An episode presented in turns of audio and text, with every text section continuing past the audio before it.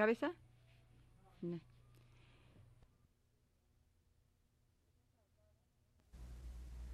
Retrato Hablado, segundo programa sobre Mariana Frank Westheim para el martes 10 de septiembre de 1985.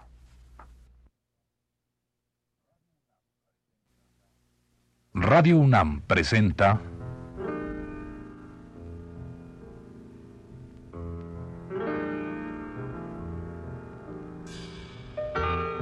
Retrato Hablado.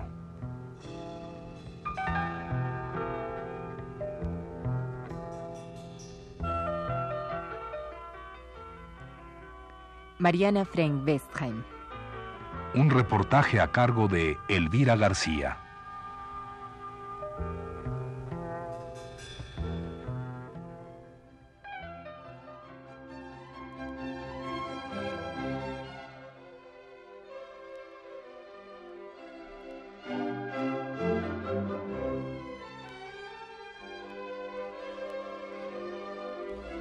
La semana pasada empezamos a hablar de Mariana Frank Betzheim, de su trabajo como traductora, escritora y también, por qué no decirlo con estas palabras, especialista en artes plásticas.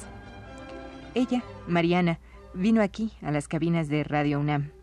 Nos habló de su temprano descubrimiento del arte de traducir cuando a los ocho años tradujo un cuento de hadas que se llama De la Alegría. Luego nos contó de su aprendizaje del español teniendo como primer libro una especie de guía turística, y nos refirió su ingreso a la Universidad de Hamburgo, donde estudió lengua y literatura española.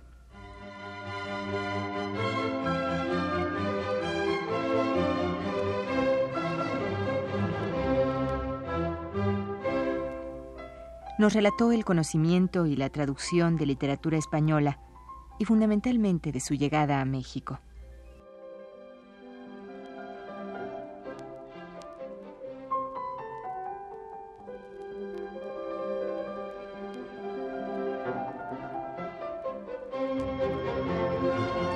Al hablarnos de sus lejanas primeras traducciones, de sus estudios universitarios, de su familia, parte de ella proveniente de sefarditas, de la conversación no se soltaba el hilo central, la traducción. Pero la traducción venía acompañada de otro lazo, casi intrínseco a ella, la literatura. Pues de la literatura y de la traducción seguiremos charlando con Mariana.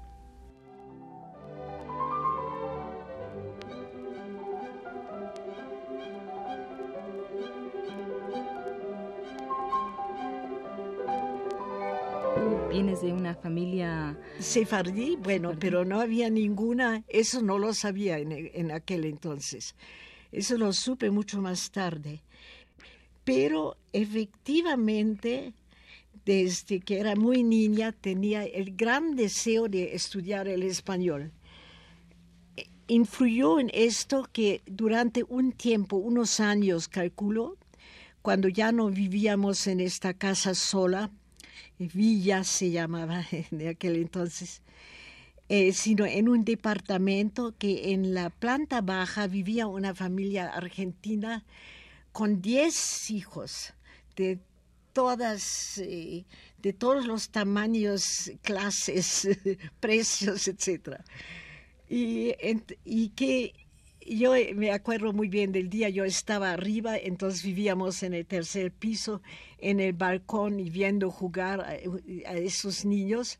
Entonces uno de ellos, Jaime, eh, me llamó y entonces pregunté si me permitían bajar. Entonces desde entonces jugaba diariamente con estos niños que hablaban un español bien argentino. Todavía tengo en el oído el, qué, lindo, qué rico.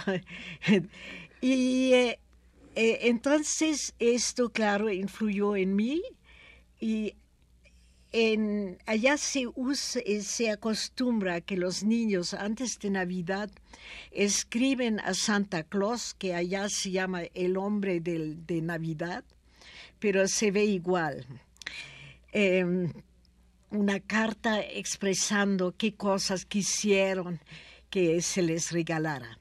Entonces yo a la edad de 13 años todavía hacía, bueno, sin creer ya en eso, pero un libro para estudiar el español. También este libro lo guardo. Era un libro malísimo, pero empecé, esa fue mi primera, mis, mis primeras enseñanzas de español. ¿Era un libro turístico, algo así? más o menos así, con frases. Eh, yo me imagino que la idea era, tengo que verlo otra vez para darme cuenta. Y entonces sí he vivido con la obsesión de España y Latinoamérica. Y después ya estudié eh, literatura española y latinoamericana. Primero aquí, después en México seguí. Y así fue tu, tu nexo total con el español, como... Sí, pero cuando llegaba a México yo ceseaba porque mis, eh, mis profesores eran españoles y lo raro es que uno de español, de esos maestros españoles, un lopista muy conocido, Montesinos, José Montesinos, de, de Granada, eh, fue después profesor de mi hija mm, una generación más tarde en Berkeley. Y allá lo visité después, le hice recordar los tiempos de Hamburgo. Yo le daba el, mote el moro irresistible, pues que todas las chicas estaban, eh, estudiantes estaban enamoradas de él. Debe haber sido guapísimo entonces. Sí, claro.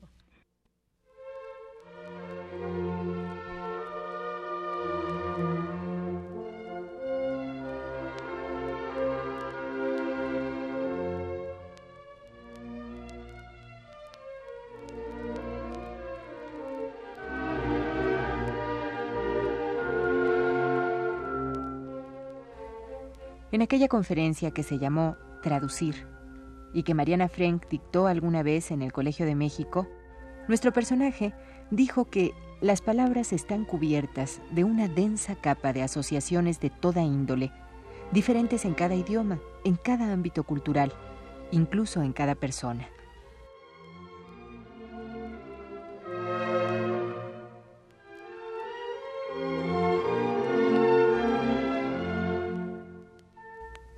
Lo que podemos traducir, afirma Mariana, es solo el hueso de la palabra. Exagerando un poco las cosas, podemos decir que traducir, añade Mariana, es sacar una radiografía y creer que es un retrato.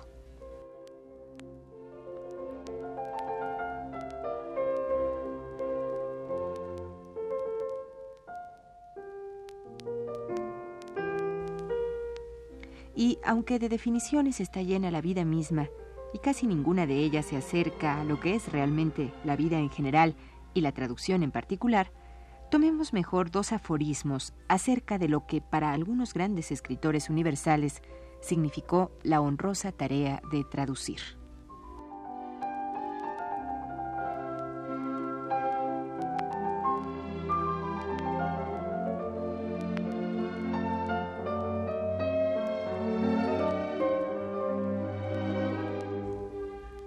André Gide, por ejemplo, el buen traductor debe buscar en el diccionario todas las palabras, pero principalmente aquellas que conoce bien. Luego, al hacer una comparación, dice del traductor, lo comparo con el caballerango, que trata de lograr que su caballo haga movimientos que no son naturales para él.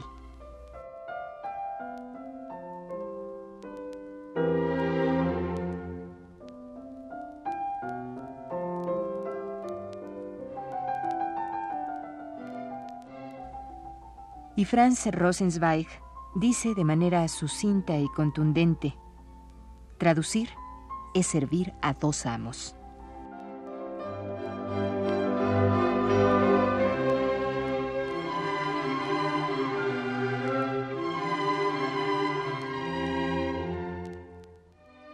Mariana, acabas de tocar tu llegada a México. Yo quisiera detenerme ahí ¿Con quién llegas? ¿Cómo llegaste a México? Llegué con mi primer marido y mis dos hijos chicos, muy chicos todavía. ¿Cómo es este, eh, esta, esta llegada? ¿Cómo sucede? ¿Cómo, cómo es bueno, la sucedió así que los cuatro nos enamoramos de México desde la primera noche. Llegamos en la tarde de un día, de un día de un año del, de, cuya fecha no quiero acordarme para que lo sepa, ¿no? Entonces, por razones obvias y muy humanas, ¿no? Bueno, será una debilidad, pero no tengo derecho yo también a mis debilidades. Claro, totalmente irrespetables. Haciendo gala de tanta fuerza. Bueno. Por eso no se entonces, mencionan aquí ese, el día después subimos en tren. No, la noche, en la noche pasó algo. Dejamos inocentemente, porque era una noche muy caliente, abierta ampliamente abiertas las, las ventanas de, de la pieza. Y me acuerdo, había dos camas grandes. En una dormía yo con mi hija chiquita en el otro mi marido con mi hijo también chiquito. Y de pronto, y estaba, todavía teníamos prendida la luz y de pronto entró algo. Uh, bueno, entonces eh, mi hija Margit y yo nos escondimos debajo de la colcha, ¿no? Y mi hija dijo la frase clásica, ahora vamos a jugar al ferrocarril.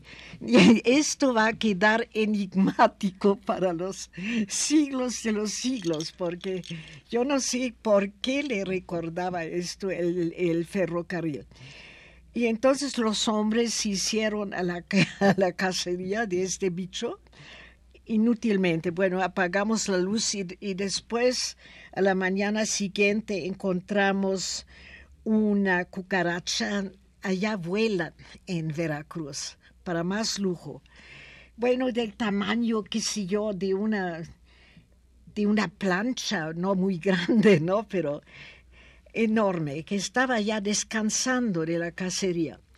Entonces, pero después ya en el, en el tren Veracruz, México, fue una cosa maravillosa la, la impresión del primero el paisaje y la gente y, y bueno, nos entró una, una impresión de calor humano y de belleza y de gentileza. De modo que así llegamos ya muy noche aquí y fuimos primero a un hotel, los primeros, eh, creo que un mes para buscar una casa y un consultorio para mi marido, que era médico, mi primer marido era médico, y una escuela para los niños, así. Y eh, y poco a poco te fuiste integrando a la Ciudad de México. Ah, sí, claro, pero no era la ciudad. Tú no tienes idea qué Ciudad de México era. dime cómo era, que no tengo idea. Tenía eh, burritos que pasaban por las calles en medio de los coches que ya había, ¿no? Y, por ejemplo, vivimos entonces en una casa de la calzada de Tacubaya, pero muy al principio, donde ahora está la el edificio del Iste, una de las primeras casas frente a la fuente colonial. Todo era distinto, entonces había palmeras y... Bueno, en fin,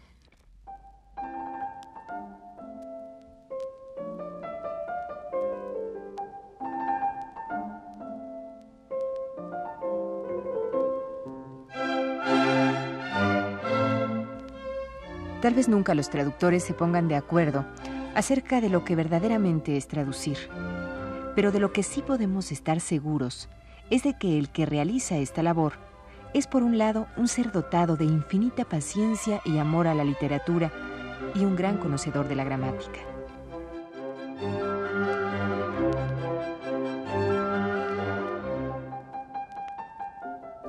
También nos atrevemos a pensar que un traductor es, en parte, como un compositor, que lo que experimentó al leer en un idioma quiere llevarlo al otro por el hecho de la sonoridad, del ritmo, de la música implícita en las palabras.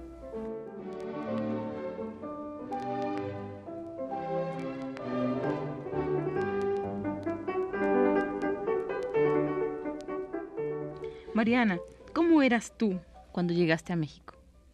Ah, En todo irresistible. ¿Cómo lo puedes dudar? No solo en la belleza, sino en la manera de ser. Tú dices que- Igual que, que ahora.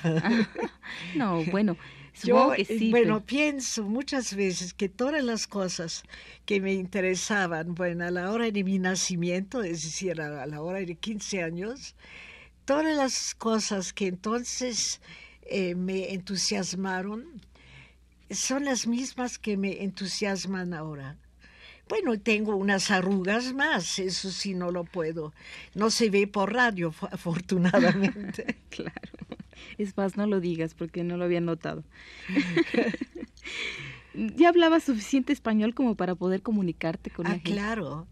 Ya había estudiado en la universidad, solo que ceseaba, como te decía. claro, claro. Y además, precisamente muchas cosas de la vida cotidiana de, tienen otros nombres en, en español, ¿no?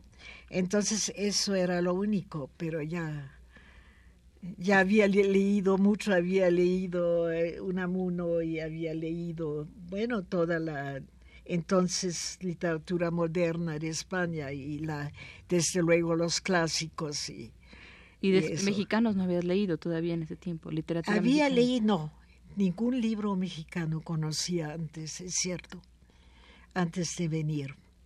a la literatura latinoamericana, aunque tuve en Hamburgo un libro, un eh, maestro que se llamaba Díaz de la Red, un peruano, pero eh, creo, no me acuerdo, sí, daba clase de literatura latinoamericana, pero en el siglo XIX. María y esas cosas. Esas novelas. Bueno, enseguida empezaste a traducir libros, Mariana, desde que llegaste a No México. ¿o qué enseguida, pero muy pronto.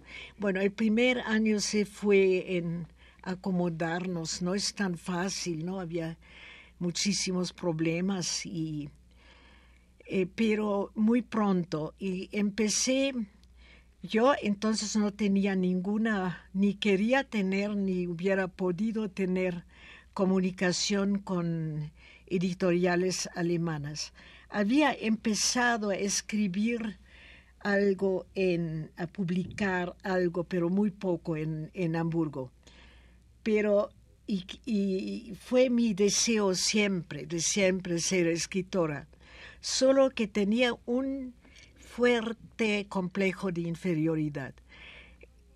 Bueno, una cosa que, que todavía sigo pensando, bueno, en fin, ha habido, entre otros, un señor Cervantes, un señor Goethe, un señor Shakespeare. Entonces las cositas que podría escribir, ¿por qué? Bueno, en fin, bueno, se, habría, sería necesario un psicoanálisis para averiguar las verdaderas fuentes de ese complejo de inferioridad, pero yo siempre veía con la más, la mayor desconfianza mis propias cosas y tiré muchas cosas. Bueno, entonces aquí muy pronto empecé primero para mí sola y después con un escritor mexicano que entre tanto, precisamente en los últimos tiempos se ha hablado mucho de él, porque era uno de los estridentistas, era Arqueles Vela. Y con él, por ejemplo, traduje una obra de Wedekind, El despertar de la primavera, que después de traducirlo nosotros, eh, nos informamos y un día llegó Arqueles y dijo, este libro existe en la, en la biblioteca, no sé en cuál ahora, Y en ya español. publicado. Entonces, esas cosas me han pasado varias veces. Que ya estaba traducido el libro. Ya estaba traducido el libro. ¿Y qué cómo sentiste? Pero como un esfuerzo inútil. Todavía me sentí peor porque todavía me sentía, vamos, eh, alumna o principiante y pero eh, voy a contarte algo que pasó muchos años después. Eh, tuve un puesto durante ocho años de traductor, se llamaba traductor de tres idiomas en el Politécnico. Y tuve que traducir eh, libros sobre todas las ciencias de las que no entiendo ni palabra. Es decir, no, el primer año traduje cosas eh, de psicología, psicología de criminales muy interesantes, cosas que sí entendía. Pero después, por ejemplo, tuve que traducir un libro sobre fundición de hierro ¿Tú crees que nací para fundición de hierro? Bueno, entonces yo hacía un borrador y luego con un especialista que revisamos esto, porque naturalmente los términos técnicos no los conocía ni los y los olvidé lo más pronto posible, ¿no? Pero un día me me dieron un trabajo que me interesó grandemente, aunque era muy difícil, sobre lógica matemática. Y es, ahora te digo, en la próxima, mi próxima vida voy a estudiar, estudiar lógica matemática. Es una cosa altamente sugestiva. Bueno, en fin, y lo revisé con un matemático muy conocido, especializado en lógica, que se llamaba Francisco Subieta, era entonces profesor del eh, Politécnico. Yo he perdido el contacto, pero el otro día leí una gente en todos sentidos admirable. Bueno, fue un trabajo muy grande, un libro muy grueso, y en, en, la SEP quedaron encantados. Este libro lo tenemos que publicar en, en el departamento de publicaciones, ¿no? Le dije, ¿tienen ustedes los derechos? ¿Cómo los derechos? ¿Qué es eso? las, las caras hechas un signo de interrogación. Entonces les expliqué los lo de los derechos y eh, dijeron, bueno, tenga la bondad, escríbale al autor. El autor era un matemático muy conocido, no sé si todavía vive, un polaco que vivía en, Estados Unidos. Tarski se llama. Bueno, le escribí al profesor Tarski, recibí una carta encantadora que se siente feliz con esa idea de que salga el libro en, en México, pero que los derechos los tenía Espasa Calpe, pero solo faltaba un mes para que venciera el plazo de cinco años. Pero tendría, sería de todas maneras necesario que usted, señora, le, les escriba. Bueno, escribí otra carta encantadora, muy amable. Recibí una de las cartas más groseras que he recibido en mi vida. Bueno, no te imaginas ¿Cómo se atreve usted a, a traducir un libro que es nuestro y que va a salir muy pronto porque ya lo estamos traduciendo? Naturalmente, oyendo esto, enseguida consiguieron algo. De modo que este libro efectivamente salió en Buenos Aires y el libro nuestro, mío sobre todo, pero también de Francisco Subieta, se quedó en forma de manuscrito y le pusieron en lugar de un folder común y corriente, uno un poco más elegante, creo que tenía florecitas y ese era bueno, un folder más elegante. Y entonces se colocó en un, en un librero y yo creo que en aquel tiempo los influyentes todavía usaban boilers de modo que allá habrá encontrado su happy end ese manuscrito.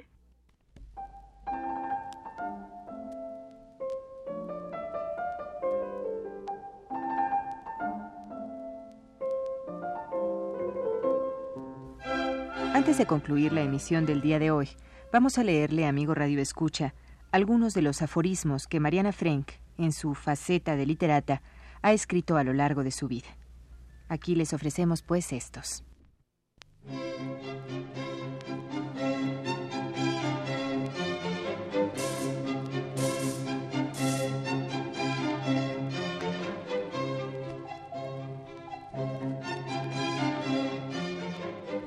La memoria, como se sabe, es selectiva. Me parece aconsejable intervenir ligeramente en su selección para que el acto de recordar halague nuestro amor propio.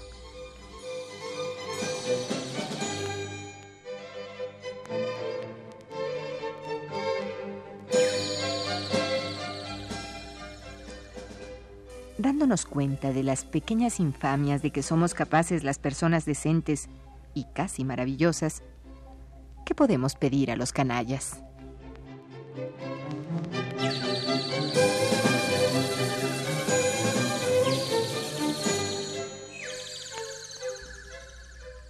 Vivir intensamente es vivir inmensamente.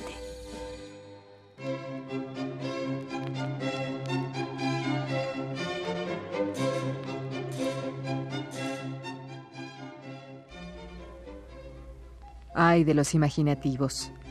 Ninguna realidad, por muy bella que sea, puede competir con la felicidad que viven en su fantasía.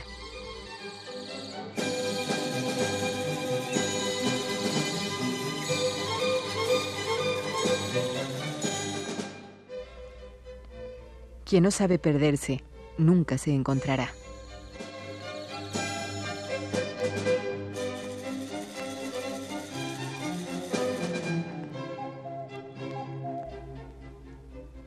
De los amores no correspondidos no nacen niños, pero a veces, si todo va bien, canciones, cuadros o aforismos.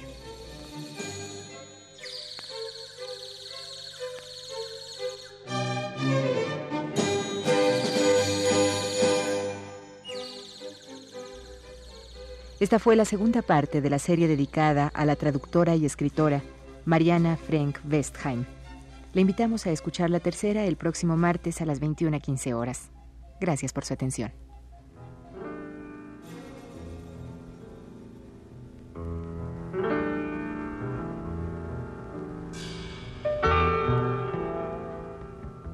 Radio UNAM presentó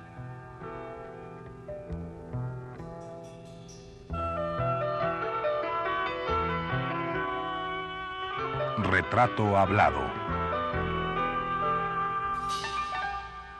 Mariana Frank Wetzheim.